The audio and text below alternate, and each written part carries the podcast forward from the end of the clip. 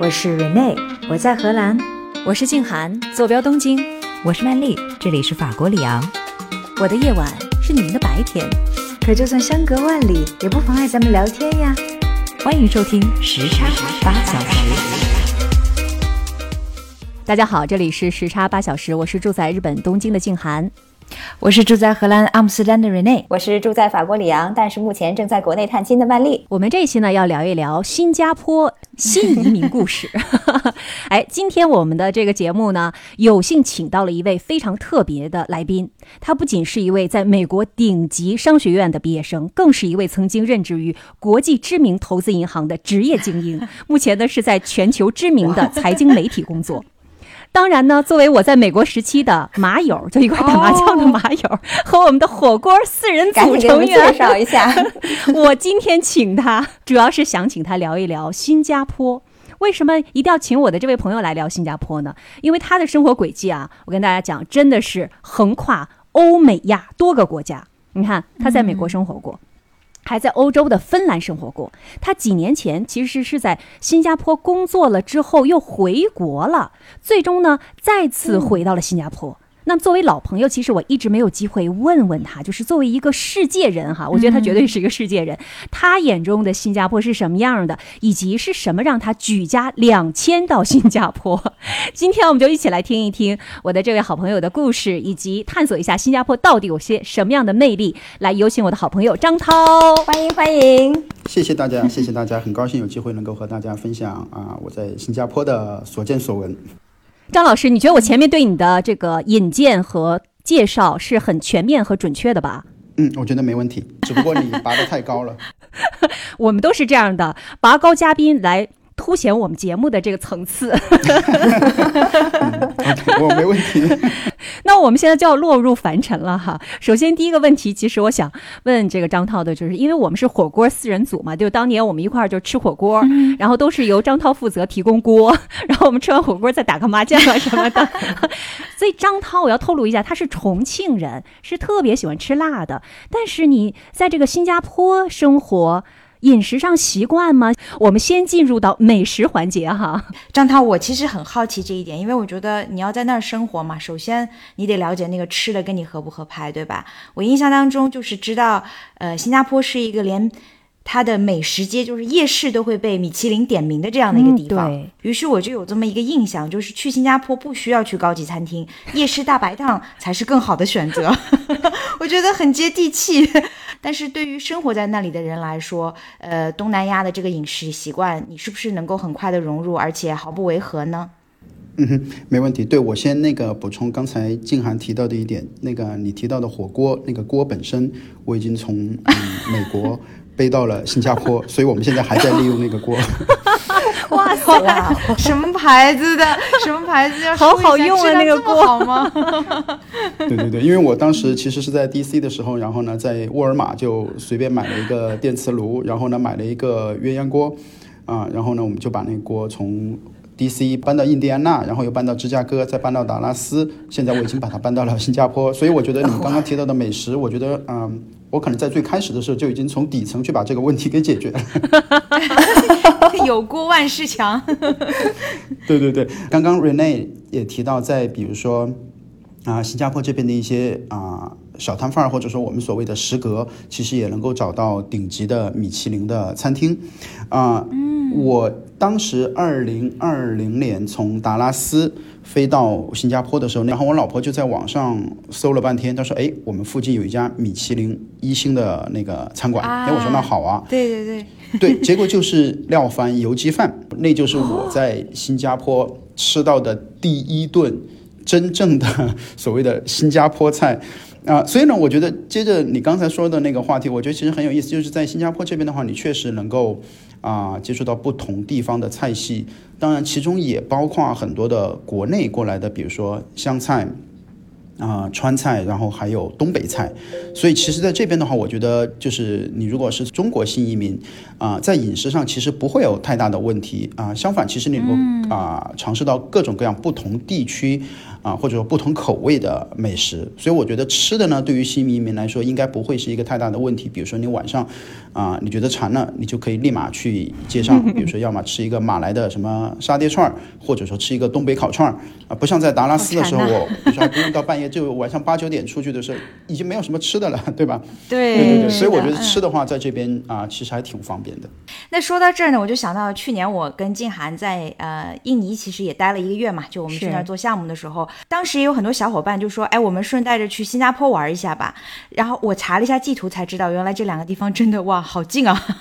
因为新加坡就在马六甲海峡的最南端嘛，然后跟马来西亚有接壤，其实是完全的接壤，然后周围呢又被印尼的那些群岛都环绕着。然后在我们中文语境里面又经常会说新马泰、新马泰的，所以张涛我也很好奇哈，就是在新加坡的生活，你会觉得跟周边国家的联动有很多吗？是一种什么样的感受？周末的时候就去，比如说像印尼的什么名丹岛啊，过个周末之类的，会这样吗？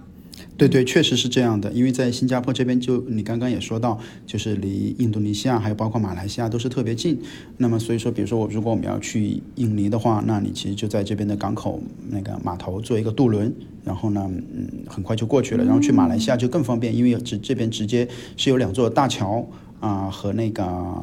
新山给连着的，那么所以说我们可以选择两个不同的关口，可以去到新山，然后呢那边的物价相对会更便宜，啊，然后呢，特别是和中国、可能和中国相关的一些美食，就是我们刚刚说的 吃的问题，其实也会更多。所以说有很多的，嗯，不管是新加坡人也好，或者说是新移民也好，他们都会比如说周末的时候啊，或者过节的时候，就到马来西亚那边去啊，一个是新山，然后可能走得远一点的就会去到槟城。那么在那些地方呢，就是会有各种各样的好吃的东西，然后有些也会买很多的，比如说什么食物啊或者之类的回到新加坡。所以说，对这边这两边其实确实特别方便，但是呢，有一个问题就是因为太方便了，所以去的人很多。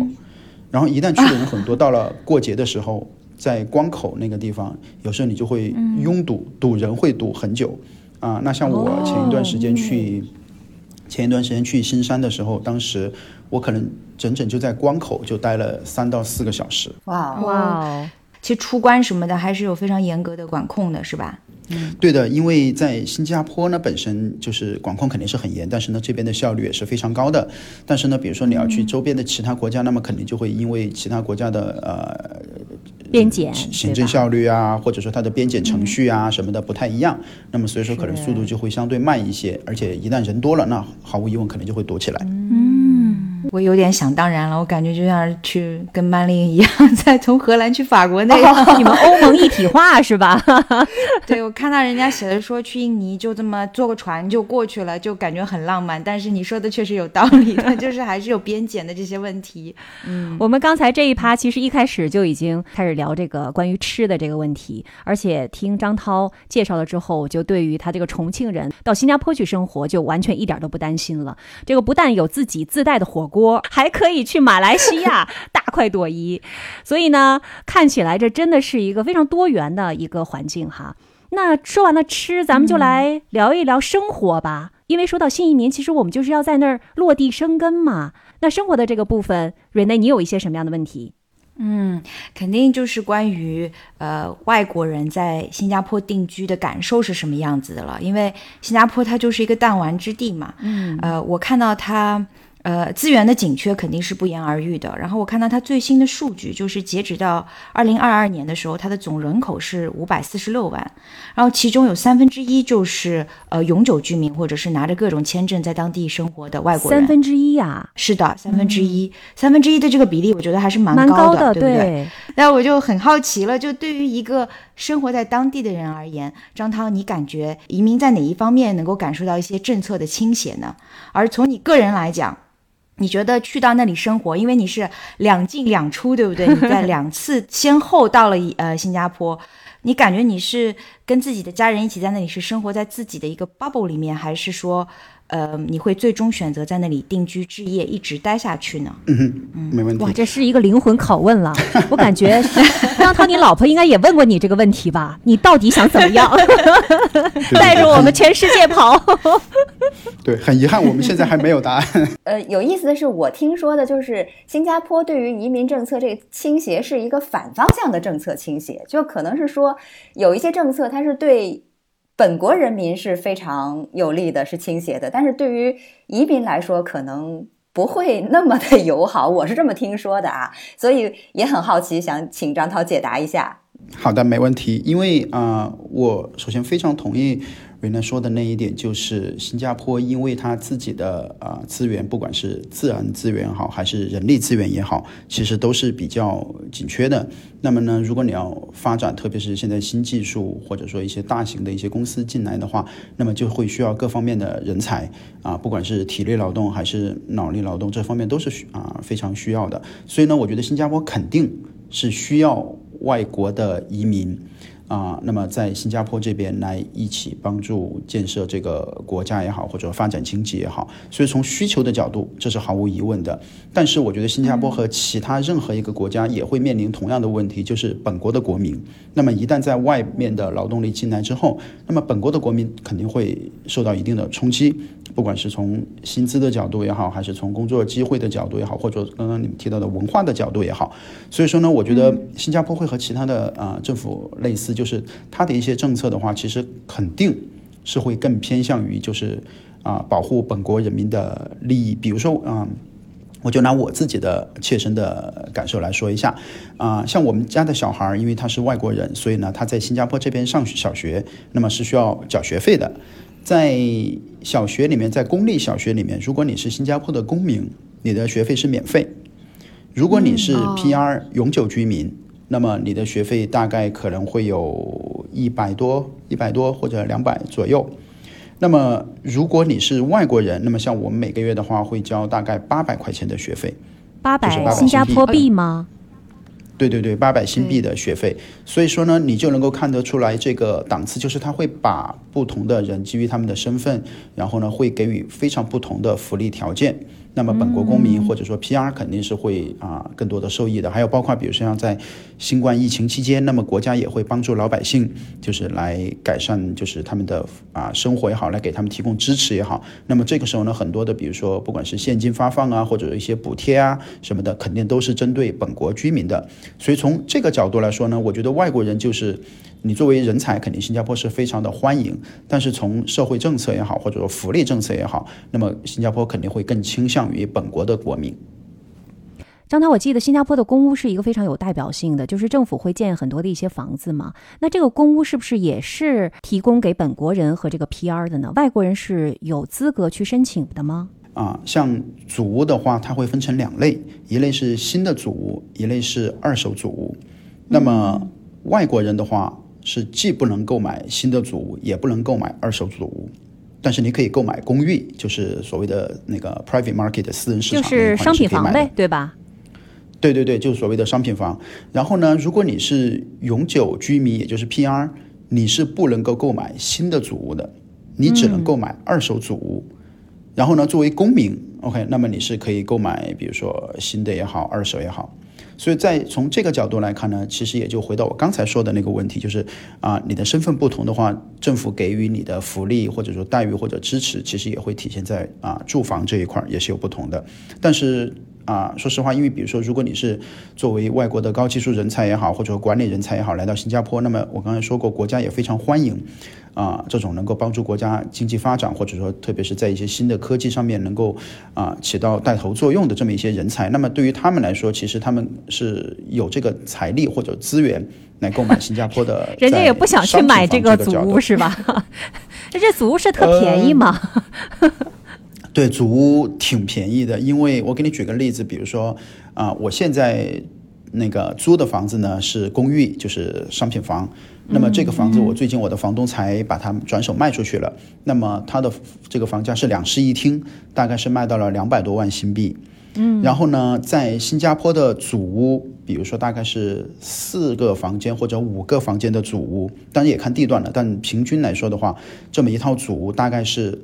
啊四十到五十万新币左右。哇，那差很多哎。对，是的，所以说它的第一房间会更大，然后呢，第二它会更便宜，但同时呢，像商品房的话，肯定配套设施就会更多，比如说有游泳池、健身房。那么主屋呢，可能这一块儿就没有，但是呢，因为新加坡它会在比如说构建它的就是社交活动也好，或者说一些啊、购物中心也好，那么很多时候主屋周围就会有食阁，也就是小贩中心，就是你可以买到各种各样便宜的好吃的，啊、或者说也有很多的，比如说呃生活你平时生活会用到的一些设施啊，或者一些商场啊什么的，所以祖屋其实会更加方便。因为它的一些城市的基础设施的建设会围绕着这些祖屋来发展，对吧？我听起来是这个意思。是的，所以说如果你有幸租到一套在祖屋附近的公寓，你就可以享受到很方便的 便利设施了。OK，那它这个区域的划分会很清楚吗？还是说它的这个城市规划其实祖屋和商品房是混在一起去建设的？嗯。呃，其实，在过去的时候，可能确实会划分的比较清楚，但是因为新加坡的可以开发的地段是越来越少了，那么所以说呢，其实很多在新建的很多祖屋和商品房都是夹杂在一起的，而且祖，我觉得可能这和香港可能还有点不一样，因为在香港的话，可能所谓的那种叫什么廉租房也好，或者公屋也好，其实都是在比较远的地方，但在新加坡不是的，就它的主屋的话，可能会在任何的区域都会有，比如说挺大的主屋区域。是混着来的。OK，那既然说到了城市的基础设施建设哈，我就记得我最近看过一个纪录片，叫做《活到一百岁》。他们就里面就特别有一集就讲到了新加坡，然后非常有意思一点就是，其他的那些世界上长寿的区域都是因为人家的生活方式、什么传统文化呀，比如说像什么冲绳啊、但丁岛这些地方，但是呢，就发现新加坡人他的食物其实有很多的糖盐椰奶，而且经常吃那些油炸的东西。可是为什么新加坡人的长寿现在就是这个年龄越来越高呢？就是因为新加坡他们通过建设基础设施啊，推行健康计划，就引导那些居民向更健康的呃那种行为去一个过渡。然后里面就举了一个例子，就是说刚才我们也提到那些小吃的那些摊儿。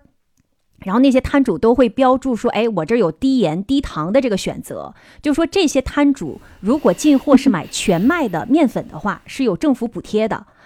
我这个其实我就非常非常的意外，就看到了那个纪录片里面讲到了新加坡的绿化程度之高，就是好像那个公园都是连着的，然后那些什么在一个角落就会有一些健康的设施啊，我真的非常的意外，因为要知道那是一个城市化的国家，寸土寸金的，可是绿化程度之广是远超我的想象的，我就很好奇，真的是这样吗？嗯，回到我从达拉斯当时过来的时候，因为从机场到酒店就是有专门的车把你给拉过去的，免得你到时候逃出去散发病毒。哦，去隔离当时。对，当时被直接拉去隔离。但是呢，我就隔着那个窗户，看着从机场到市区的那一段，你会发现基本上都是绿树成荫。所以说，我觉得新加坡确确实实是一个所谓的花园城市，因为比如像，啊，而且刚刚静涵也你也提到，像它这边的地方的面积是非常小的，所以说呢，它没有办法去修一大片啊草坪也好，或者说花园也好、森林也好，它没有这种啊，就是所谓构建绿化城市的这种奢侈。但是呢，它会把它作为一个立体的一个空间给利用起来。那么像很多的楼宇，像一些大的写字楼啊什么的。它的它的楼层的中间，或者说楼顶，或者说啊、每一层楼都会有很多的绿化设施。比如说现在我坐在我这边看出去，现这是新加坡最啊、繁华，比如说一些大的公司最集中的地方。那么很多的楼的中间都会种着树啊、花呀、也好。而且我再给你举一个例子，啊、像我前一段时间当时去参加那个新加坡的国庆，他们的庆祝。然后呢，就那都是免费的，所以有很多很多新加坡人也好，外国人也好，都会去参加那个活动。那么我们一般的参加活动呢，可能大家会发个什么纪念品也好，会发个什么卡呀或者其他的也好。那么在那一次活动上面，当时我们是发的什么呢？是每人发了一盆花，一盆不同的植物。所以我们三个人就拿了三盆植物，一边看节目还一边拎着那个大花盆儿，当然也没有太大了，就是塑料的那种。然后呢，就就是我觉得你从这种非常细节的地方，你就能够看出来，新加坡在发展它的啊、所谓的花园城市也好，还是说啊、提升它的绿盖啊、绿化的覆盖率也好，其实是做得非常非常的精细的。就我们这儿也是这么你干们的活动上会发这个花儿是吗？每人发一个口袋，你可以随便想取多少就取多少郁金香，带着花球的那种，就是你可以拿回家继续种。啊，那真是太棒了，棒嗯。对，而且你刚刚提到阿姆斯特丹，我觉得我当时去阿姆斯特丹的时候也有这种感觉，就是其实和新加坡在某些方面其实挺像的，因为阿姆斯特丹不是也是通过运河，然后整个城市给联系起来的嘛。那么其实，在新加坡，因为刚刚静涵提到，像这边的公园也好，或者说一些啊、就是啊、设施也好，那么新加坡这边它就有一个计划，就是争取在二零三几年的时候，希望不管你住在哪里，然后你出门十分钟就能走到一个公园。那么这是他的计划。哦那么这些公园通过什么来联系呢？那么他们另外有一个规划的一个 project 叫啊、叫公园连接，叫 Park Connector。意思就是说，你可以从一个公园走到另外一个公园，可以穿过整个新加坡。那么在这个连接的过程里面，他们就是通过它的一些所谓的运河，但在新加坡它其实不能算运河了，更多的就是那种小河，主要用来排水的那种。但是他们把两边会修得比较好，所以呢，它通过这种来作为一个把各个公园给连接起来的一个系统。但这个系统现在还在修的过程当中，但是呢，你已经可以。就是比如说像我之前跑步，那么我会从新加坡的城的那个就岛的中心部分，就沿着那个小的河，在它的边上一直跑跑到海边，大概就可能会四五十分钟左右。所以这个过程，我觉得和阿姆斯特丹或者甚至欧洲的其他一些城市，在理念上，我觉得其实挺接近的。对对，是的，嗯，你这就是运河，不用谦虚，因为我们的这个运河也是小小的。我比较了一下，我觉得你们那个还是比新加坡的大多了，因为啊是吗？因为新加坡是位于热带地区嘛，所以说它其实下雨下的挺多的，所以呢，它需要这些运河的那个排水运河就有这种排水，能够把就是下的雨水能够尽快的排到海里啊，或者说什么其他地方去。所以这个呢，我觉得可能主要的功能就是啊、排水以及把这些地方给连接起来。那张涛，我刚才听到你谈这个像新加坡的整体的居住环境啊，然后它的这个高绿化度啊等等，听下来还是非常宜人的。但是你作为一个外国人进入到新加坡以后，你觉得对于他这种生活啊、工作啊等等各方面的融入情况又怎么样呢？是很这种 friendly，就是让你特别易于去融入的吗？还是说要克服一些障碍、克服一些困难这样子呢？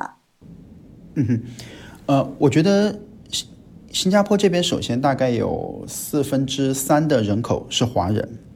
嗯，所以呢，从人的这个族裔的角度呢，其实相对从中国或者说其他地方的华裔过来新加坡啊，首先在族裔这个角度融啊融入的程度，我觉得就会更简单一些。而且呢，作为华人，他们还不是说粤语，他们是说普通话，但他们也有很多是说，比如说福建话呀或者其他的。客家话吧，嗯，对，但是呢，在这边的话，普通话其实还用的挺多的。我可以完全不说英语，在新加坡啊、也能够就是完完全全正常的生活一天，买什么东西都可以。所以呢，我觉得啊、从人族裔的角度融入，其实相对是比较简单的。然后呢，新加坡的我觉得整个的啊、工作氛围也好，或者说平时的氛围也好，是比较我们也不能叫躺平，但是可能相对会比较 放松一点的。那么这样的话，其实就会有很多的空间，你可以啊、和当地的很多人一起参加一些活动也好，或者一起做一些事儿也好。比如说像我来到新加坡之后，因为我喜欢踢足球，那么所以我很快就去搜了那个当地有没有一些就是大家凑在一起踢足球的一些 app，然后我就从那个时候开始嗯，对，然后就从那个时候开始，差不多踢踢已经踢了快三年了吧。我们就每个周末和一对新加坡这边的一些朋友，也就是新认识的一些朋友，那么我们就一起踢足球。所以呢，我觉得其实在这边要融入的话，相对来说，我觉得可能比美国也好，或者说欧洲也好，我觉得会更容易一点。啊那你跟达拉斯比起来，肯定这里有优势啊。对，而且我觉得，就算和香港比起来，因为我最近刚好也和一些香港过来的一些同事在聊，他们普遍都会觉得，在新加坡这边，其实可能和当地的同事也好，当地的人也好，打交道会更加的容易，也就是更容易融入他们。哦 OK，哎，那张涛，那这个刚才提到的是这个日常生活方面，那么在工作方面呢？你觉得新加坡对于你来说整体的一个工作氛围感受是怎么样的？嗯卷吗？我觉得新加坡其实比中国大陆或者香港，就其实可能工作氛围会相对来说，相对来说哈，可能更轻松一点，或者说更啊、放松一点。那么，比如说我举一个例子啊、在这边的话，我们很多同事都会是，比如说六点钟到了时间你就准时下班了。但是呢，可能在香港那边的话，你可能还会加个班，加到七八点钟。所以我觉得这个在工作文化上其实有一点不一样的。而且我前段时间还在看一个视频，就是那字节跳动在新加坡有很多的人嘛，那么他们这边的话，居然也能够晚上七点钟左右就下班了。我觉得这个在国内给国内的啊，就是比如说大厂的同志们来说，这简直是难以想象的。我可是在字节工作过的呀，十一点下班都是很正常的，好吗？而且还要大小周哟。对工作文化方面，其实我没有办法说太多，因为我在的公司啊，其实很多都是有不同国家的人在一起的，所以说呢，我觉得这个不一定具有代表性。但是我和比如说新加坡同事啊一起合作也好，打交道也好，我觉得他们其实和。在我我在国内一起工作的同事其实挺像的，就是性格呀，或者做事方法呀什么的，所以我觉得不会有太大的融入方面的问题，可能只是在就是做事的一些细节方面可能会不太一样，但是我觉得区别都不会很大。那既然你刚才提到，就是说好像在新加坡工作还是能够基本保证正常上下班的哈，那说明你这下班了以后自己休闲娱乐的时间还是挺多的。那日常的这种。呃，生活方面的安排都会安排一些什么样的内容进来呢？你刚才提到了踢球，那么其他在新加坡还有哪一些可以大家日常去享受的一些业余活动？对，因为新加坡这边的话，其实它是一个所谓的城市国家，那么呢，虽然小，但是它会，我觉得就是麻雀虽小，五脏俱全。那么什么活动，其实可能在这边你都能够体验到，甚至是打冰球。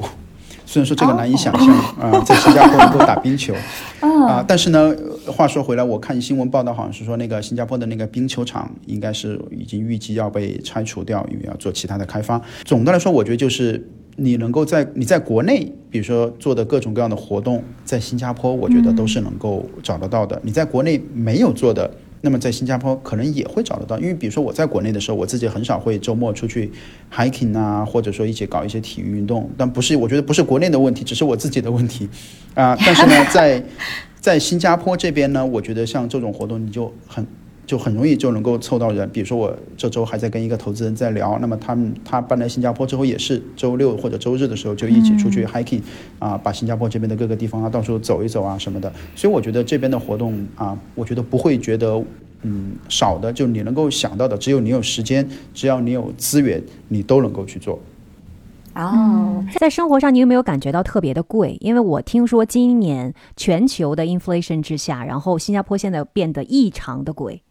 我觉得这取决于你的这个篮子里面装了哪些东西。如果你要考虑，比如说租房，或者说你在这边买房，那毫无疑问这是权重最大的一块，而且这一块的呃价格就是挺贵的。但是如果你把房子这一块拿掉，其实，在新加坡，我觉得生活成本并不高，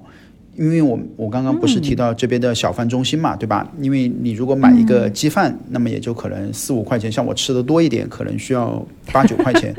那么八九新币也就四五十人民币吧？你觉得这个价格算贵吗？我觉得和国内比起来也是正常的价格，对吧？差不多，嗯。而且我还听说新加坡它其实就是税收比较低，是吧？就比如说你拿同样的工资的话，可能新加坡只有是是多少百分之十几的税嘛。总而言之，就这一方面，如果跟其他的一些高税的国家来比，还是能省下不少钱的，是这样吗？是的，这边的税确实是吸引很多外国人过来工作的一个非常主要的原因，就是这边的税低。那么，像比如说欧洲的税能够到百分之四十，对吧？四十多，接近百分之五十。那么在美国的话，百分之三十左右的税，在新加坡这边就是你刚刚说的百分之十几左右这个比例。所以说，它这边的税收非常的低，这也是吸它吸引外国的人才的一个主要的一个重点。OK，那新加坡就是亚洲的瑞士啊，瑞士的税率只有百分之十五。看完，我知道我下个接下来要去哪里了。其实张涛，我很多年之前就很好奇，因为新加坡的法律是出了名的严格，对吧？尤其以鞭刑为例，而且很多年前我就听说，应该是从九十年代开始，新加坡就通过了全国禁止口香糖销售和消费的法律。然后，如果你被查到，呃，如果吃口香糖、嚼口香糖乱扔的话，会处以除了金钱之外的处罚，还会有高达十二个小时的 social service，就是劳动改造。我当然首先就要问一下，这是真实的情况吗？还 是被大家就被外人夸大演绎了？然后其次呢，就是对于移民来说，你有没有什么感觉冲击最大的法律法规？就是闻所未闻，觉得哇天哪，怎么这么严格？给我们举个例子呗。嗯，好的，呃，说到口香糖这个，我觉得可能最不满的是我的儿子，因为他从来没有，他从来没有在新加坡啊、呃吃过口香糖。然后呢，有一次前段时间我带他回，对，前一段时间我带他回国之后，他试了一下泡泡糖，然后觉得那个东西太神奇了，但是根本就没有办法带到新加坡来。所以说，是的，在新加坡对于口香糖也好或者类似的也好，是管得非常非常的严格的。啊、具体的它的那个刑法措施呢，这个我倒不太清楚，但是我也想，我也没有这个胆子去试一下。不过我也看到。我也看到在这边的有一些，比如说本国人也好，或者外国人也好，他们也会偷偷的，比如说带一点口香糖过来，然后呢没事儿嚼一嚼啊什么的。就是说，虽然法律在那里，但是呢，也并不是说就会百分之百的到处都会严格的执行。所以我觉得这个呢，可能还是看大家的自觉。然后你说到新加坡的奇葩的法律，呃，我在网上也看到一些，但是有一条法律我自己才来的时候，我老婆就警告我了，因为她说在这边的话。你如果自己在家里脱光了衣服走来走去的，是犯法的。然后当时我就急了，对，当时我这就急了。急欧洲人的日常生活。你是已经有这个习惯了吗？对对对，我有时候确实没那么注意，比如说不管是在美国也好，在国内也好，有时候呢我就可能就会啊、就真的是光了，然后呢就在自己的家里嘛走来走去的。但是我老婆说那么，热，对，然后但是我老婆说，她说哪怕你在家里走，然后呢没有拉窗帘，然后别人用望远镜看到了你，那么他是可以控告你的。啊他用望远镜偷窥你，他还要控告你，他还有不是理反了吗？对，所以这就是我最想不通的。当时我就特别的愤怒，我说我凭什么在自己的家里还要穿衣服？但是呢，这确实就是新加坡这边，我觉得它的法律就是你会觉得可能有点不合情理，但是确实它又存在的。那么其那其他的还有一些法律，我觉得也是稀奇古怪的，比如说你是不能不冲厕所的，如果你不冲厕所，那么别人发现了也是可以控告你，那么你可能还会被罚。比如说，好像是我记得是一百五十新币，所以像这种法律，其实在新加坡是确实有挺多的，而且你在地铁上你是不能吃东西或者喝水，但我记得这个好像规定在国内是不是也有的？好像不能喝水。不就是说禁止饮食嘛？理论上对在新加坡你是不能喝水也不能吃东西的，在在地铁上。公共交通上面，对对有的有的。哦，这个在国内有吗？我不记得在国内是有因的因。为我这一次在上海的时候坐地铁，我就听到还是看到它上面写着，就是说车厢内禁止饮食是有的。啊不，你说的禁止饮食只是个标志，它不是个法律规定。张涛说的新加坡的这个是个法律规定，就是你一旦做了这个事儿，你就已经犯法了。我觉得这是两个完全不同 level 的要求。没有没有，对，没那么严。嗯，对，是的，我觉得是吧，在国内可能更多是规定，但在这边就是法律。嗯，明白。而且你刚才说一百四十新币的罚款挺贵的，三十碗油鸡饭呢。就是啊，对对那不能干这事儿。不能。那我们刚才说了一个呃非常严肃的话题，就是关于严格的法律。但是好像张涛这么一解读，那我们大家又听得挺开心的。不过接下来我们要一块聊的这个话题，是我们作为这个爸爸妈妈，我们都非常关心的教育的话题了。因为张涛他们家儿子呢，跟我儿子差不多大，特别特别的可爱，然后也是跟着这个爸爸哈，在这个欧洲啊。亚洲啊，美国呀，人家都是生活过，这个从小眼界就非常的开阔。但是我听说这个新加坡教育系统其实对孩子压力是非常的大的。就首先哈，他们跟我讲的，第一是分流特别早，就在小学四年级就已经开始有什么考试，然后就开始分流了，然后很小就开始上课外补习班，呃，小升初还有另外一次分流。如果不想在公立系统里面，刚才我们讲的是公立系统哈，如果去这个国际学校，学费非常之贵，据说是世界上最昂贵的学费之一。另外就是特别重视数学和科学，但是似乎其他别的学科并没有那么均衡的发展。这也只是别人跟我讲的，我就想问一下，是不是这样？如果真的是压力这么大的话，那为啥要带娃去新加坡呢？在美国躺平不好吗？在芬兰躺平不好吗？啊、对，呃，我觉得其实养娃，当然这也只是我个人的一些经验或者说一些教训吧。我觉得养娃其实可能就像一做一个项目，就是取决于你的项目的最终目标是什么。那么如果你的目标目，对吧？如果你的目标不是特别高，我觉得自然你在这个项目里面投入的资源也好，成本也好，啊、也就不会那么多。啊、所以我觉得呢，在新加坡这边的话，就是取决于你对孩子的期望到底是什么。我我前段时间刚好在看一本书，那本书上也是一个英国人写的一个英国记者，那么他就做了一个非常有意思的一个描述，他就说，在新加坡因为地方小，然后呢活动安排的都特别多，所以呢，其实这边的小孩儿是很难或者说没有太多的时间去参加体育运动的。那么，如果他们最终终于能够挤出了时间去参加体育活动，那么呢，这个时候你的族裔背景就会很大程度上影响你会参与什么运动。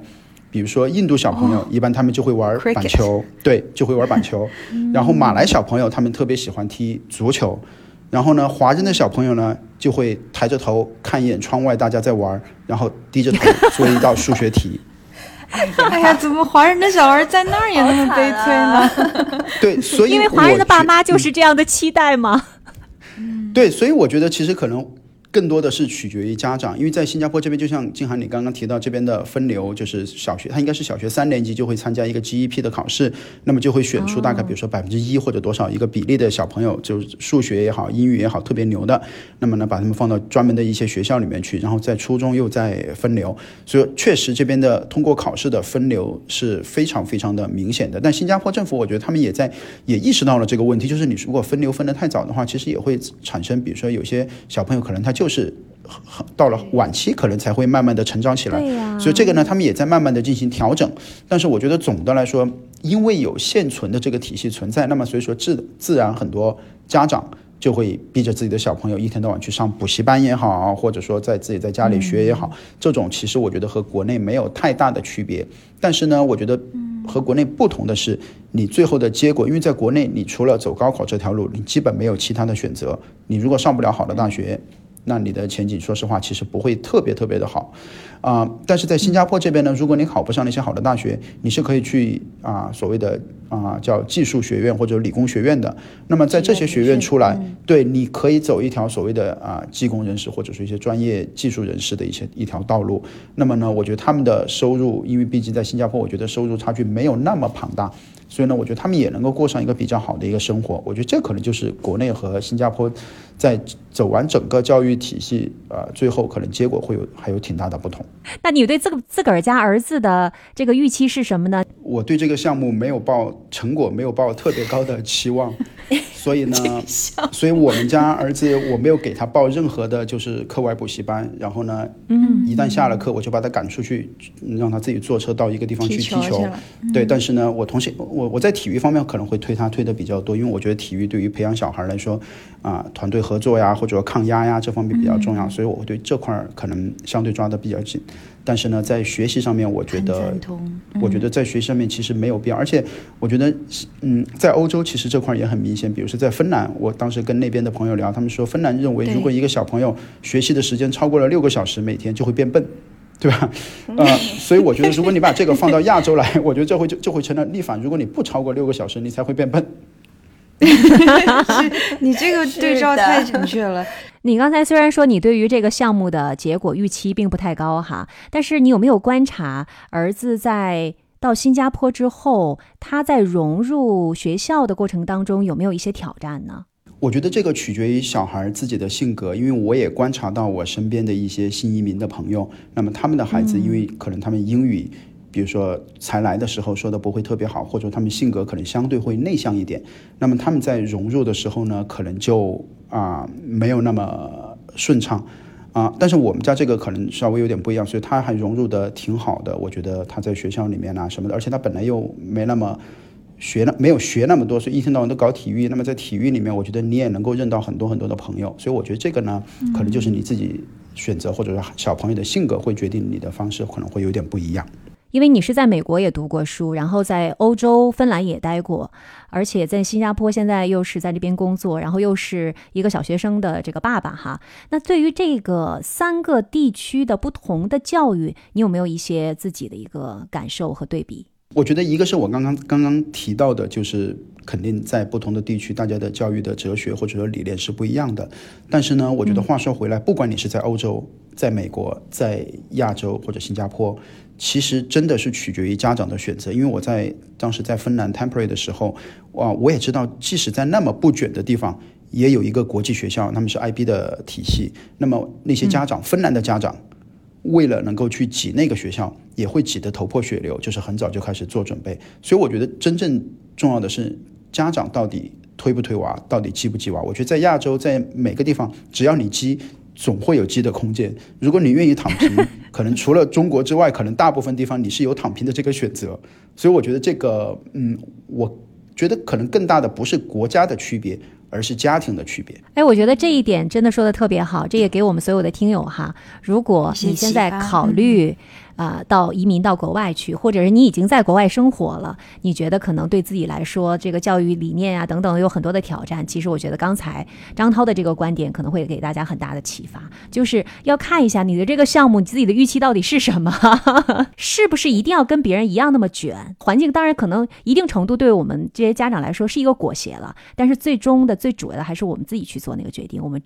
我们自己认定的教育的目的究竟是什么？那我们知道，在国内以前我们从小到大长大的环境，课外补习班上的都是语文、数学这种学校里面教的科目哈。但后来呢，小朋友们又开始狂补各种兴趣，什么学钢琴啊、学跳舞啊、学画画呀，等等等等。那在那边，在新加坡，小朋友在课外补习班上的是应试类的呢，还是兴趣类的呢？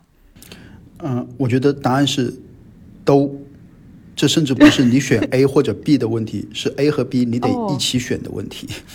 啊，因为小朋友的话，因为我知道有一些新移民，像我们家啊孩子的同学，他们是也是和我一样，就是背景是中国的背景。那么呢，他们过来之后，周末小朋友就会上，比如说英语班，会上啊数学好像倒还好，英语，然后还会有其他的什么，同时也会去上，比如说篮球课，或者说武术课。还有游泳课，所以这个地方的话，我觉得你会都选。然后周末的时候，像新加坡这边，我觉得和其实和美国还挺像的。有些时候一栋楼全是补习中心，就是各种各样的补习班都会在那栋楼里面集中。然后家长也挺省事儿的，对吧？你就从楼上搬到楼下，你就可以换另外一个课程。然后呢，你家长家长自己在等孩子的时候，就在楼下食阁也好，餐馆也好，吃顿鸡饭。我觉得那也挺好的。张涛，这些补习，特别是对于兴趣类的，就是说对于兴趣爱好类的这个补习，他们只是为了孩子这个 for fun，还是说他真的是期冀着孩子，比如说去上个篮球，那以后就要推他在体育方面的这个有所作为呢？特长，对。呃，我觉得两者都有，因为我们家小朋友是踢足球，然后呢，这边的足球的青训体系啊什么的，我也体验过，我也和很多的家长聊过。我觉得和我一样，在这块其实都积得挺重的。那么他们其实真的是有这个想法，希望孩子能够在以后，比如说你能够踢踢进入新加坡的国家队，或者说职业球队，那么以后你在申请大学的时候。这个确实是会是一个比较重要的项目，而且有很多的家长，他们也想自己的孩子里，比如说以后去美国读大学。那么咱们在美国读书也知道，其实如果你体育比较厉害的话，在申请的时候确实挺占优势的。对，所以呢，我觉得从这个角度来说，这些家长确实是有所谓的功利性的吧，啊这块的考虑。但是呢，也有很多的家长觉得，哎，孩子就喜欢这个玩意儿，那么我让他去学一学，不然你待在家里干嘛嘛，对吧？所以我觉得这啊。各种情况都有吧，就是因为我之前有一个同学，他也是正好移民到新加坡一年的时间嘛。然后我的同学他的反馈呢，就是说，其实孩子们在这种学习当中，他们可能会被，比如说真实的去被带到热带雨林去探索大自然，然后呢，学校里会教你如何加入一个团队，然后去做某一个项目的研究。然后呢，如何去找到和你一起共同合作的小伙伴？如何把一件事情真正的做成？那当然啦，就是我这个同学，他的小孩是在新加坡的一个国际学校，哈，一个美国国际学校。那我想问张涛，就是不知道你的儿子是在公立学校呢，还是在私立学校？然后这种教育的方式方法是在新加坡大致相同呢，还是说会非常的不一样呢？对我们家小孩呢，是在新加坡这边的本地学校，也就是政府学校。啊，然后本地学校和国际学校其实差异是非常大的。就国际学校的话，肯定各种活动就会更加丰富啊，然后呢。玩的时间可能也会更多，但是话说回来，我刚好在大概上个月的时候和一个嗯一个朋友在聊天，他们家小朋友就在啊一个英国的国际学校里面，他说其实国际学校也是非常卷的，只不过卷的方式不一样而已啊。那么在本地学校呢，可能你就会需要卷数理化，对吧？在国际学校的话，他们老师就会每个月是每周还是每个月就会挂出来在墙壁上挂出来，谁又在南非得到了游泳的，比如说第几名，然后另外某个人马术又得到了，又去卷的更。广泛 对，又在美国得到了什么？然后某个人打高尔夫又得到了第几名？无边界的卷。对，所以说白了，真的就取决你的家，就家长到底想要什么。我觉得卷也有卷的好处，不卷有不卷的考虑。感觉上了那样的国际学校之后，我们想帮着孩子卷都。无无从，就是对啊，卷不动，不知道从何开始啊。首先得把他带去南非，然后才还得跟他一起游泳，还得游得很快很好。这卷不动。嗯。我们今天的节目呢，因为我们的嘉宾呢只有一个小时的午休时间，所以我们其实是录的非常的 compact 哈，但是也也是非常有料的，对，也是非常精彩的。我们今天其实真的是还可以下次再请我们张涛来上节目，然后再继续的更加深入的探讨新加坡新移民的多方面的一个生活体验。今天我是感觉自己有点没太听够，而且最后我可能还要再追问张涛一个问题，就是一开始我问你的那个问题，你为什么两进两出？新加坡到底有什么让你如此？着迷，来节目的最后给我们简单的回答一下。对，我觉得可能我的考虑和其实很多新移民的家长的考虑是一样的，就是对孩子来说，新加坡这边我觉得是一个啊更好的一个选择吧，因为啊，如果我回国的话，你们也清楚，在国内其实卷的是挺。挺严重的，像我这种比较喜欢放羊的话，基本没有什么生存空间。那么，所以在这个时候呢，我觉得像我们家小朋友，他在新加坡就是政府小学已经上了一段时间了，啊，他也挺习惯的。那么在那个时候呢，我就想，OK，啊，既然他习惯了，那不如我就自己再想办法，啊，就是在新加坡这边的话，看看比如说有没有什么其他的一些啊可能啊，或者一些机会啊，我就自己再搬回新加坡来。所以这主要是这主要是当时的考虑吧。明白了。为了还是为了孩子，对，非常伟大的爸爸。和妈妈，好，我们今天的节目就差不多了。希望通过我们的讨论，能够对于那些计划移民或者是已经居住在国外或者是居住在新加坡的朋友们，哈，可以更好的理解以及适应那里的生活。再次感谢我们的嘉宾张涛，今天来分享了非常多的宝贵的经验和建议。也要谢谢张涛来做客，让我们实现了真正可以把录音时间缩短的这样的一个奇迹。原来我们是可以做到的，我们。做到了，今天也谢谢各位老师。真的像瑞内说的那样，我们一直这是我们的目标啊！我们这个节目建立以来，大家就说一定要短，我们终于实现了。看来我们这个能力其实是可以不断的被激发出来的。哎，我们下次可以再尝试一下哈。好 好，谢谢大家的收听。如果大家喜欢我们的节目，请千万不要忘记按下订阅键。另外，也欢迎大家加入我们的无时差听友群。加入的方式非常的。简单，就是大家在我们每一期介绍的部分找到一个微信号，加他，小助理就会把你拉到我们的听友群里面。是的，也欢迎大家呢在各大平台都给我们留言，然后告诉我们你是如何的喜欢我们的节目。是的，只能说喜欢的事儿是吧？欢迎大家给我们一键四连，然后随时跟我们进行交流沟通。本期节目由新加坡旅游局赞助播出。好的，我是住在日本东京的静涵，我是住在荷兰阿姆斯特丹的 Rene。我是目前在老家探亲的曼丽，我是住在新加坡的张涛，谢谢大家，我们下期节目再见，拜拜，拜拜，下回再见喽。如今走过这世界，万般留恋，翻过岁月不同侧脸，猝不及防闯入你的笑颜。我曾难阻把与世界之大。也沉溺于其中梦话，不得真假，不做挣扎，不去消化。我曾将青春翻涌成她，也曾指尖弹出盛夏，心之所动，且就随缘去吧。逆着光行走任风吹雨打。